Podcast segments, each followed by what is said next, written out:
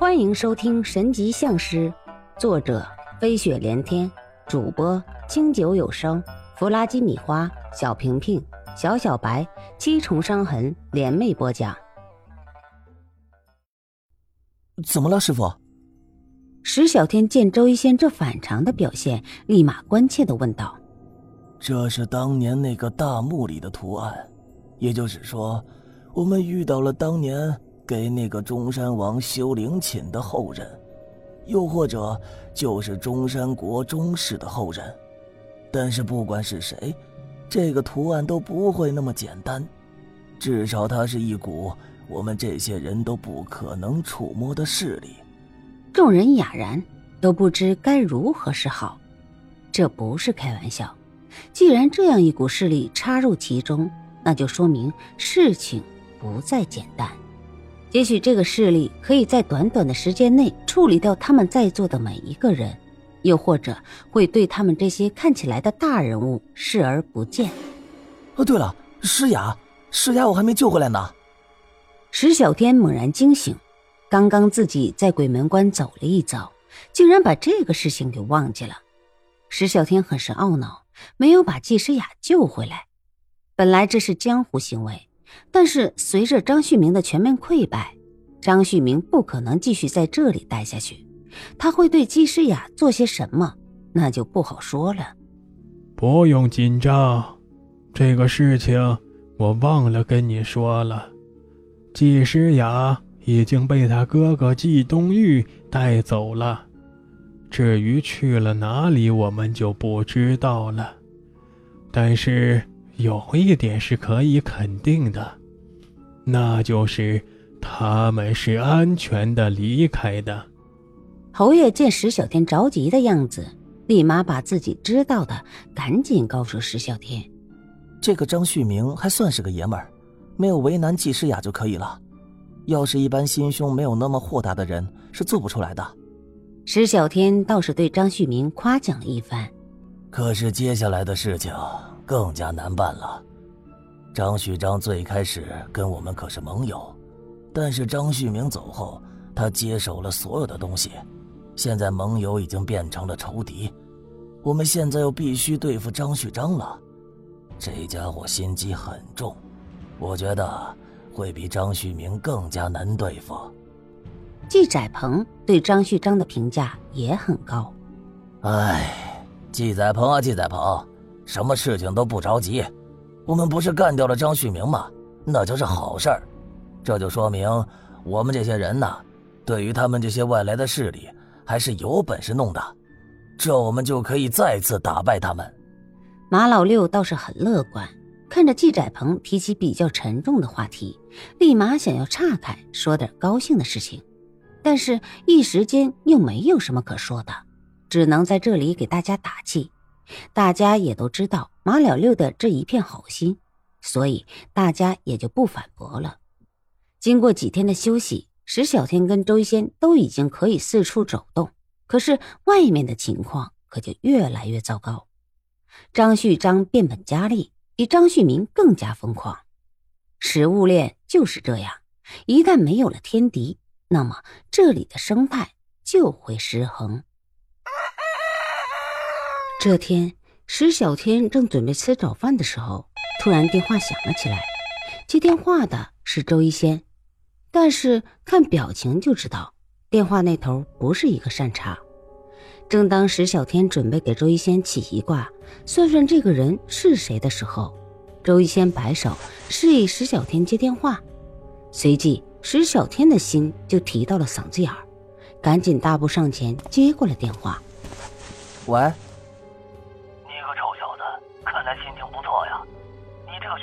上了？你给我看看，这都什么时间了？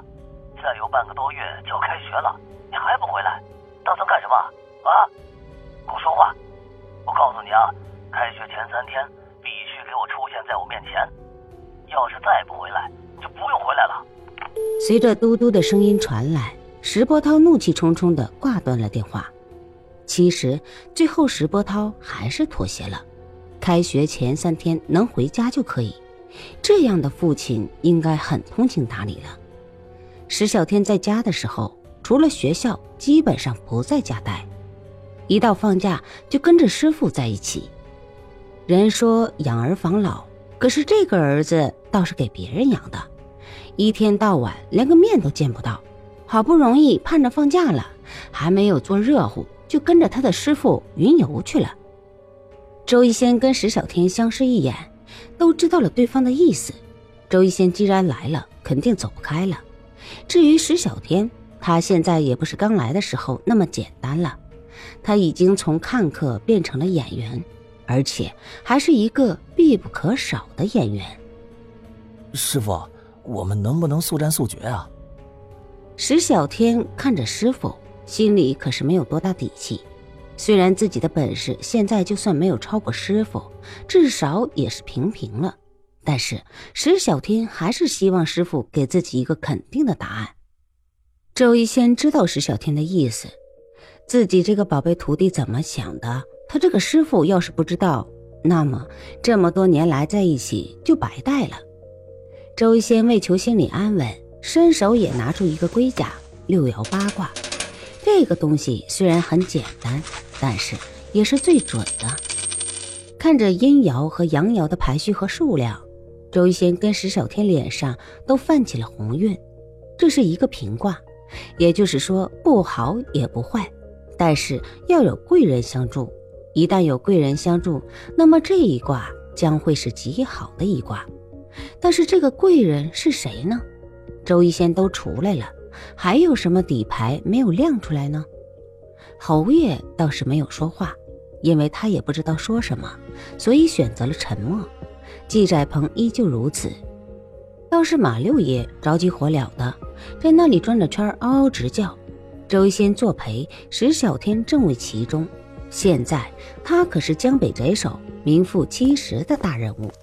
这个张旭章实在是太胆大妄为了，我们要好好教训他一下。马老六现在可谓是义愤填膺。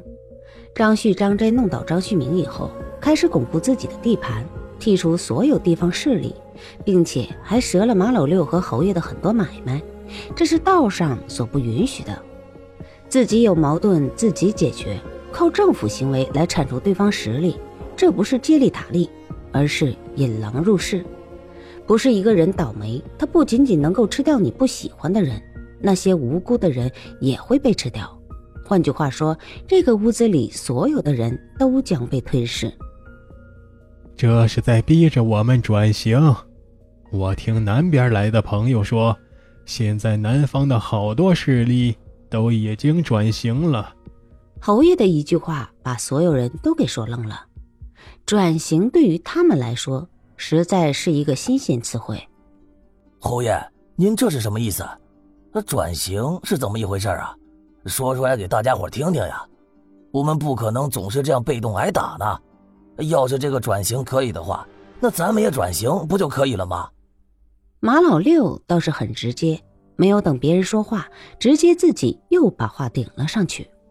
简单说来，就是学张旭章。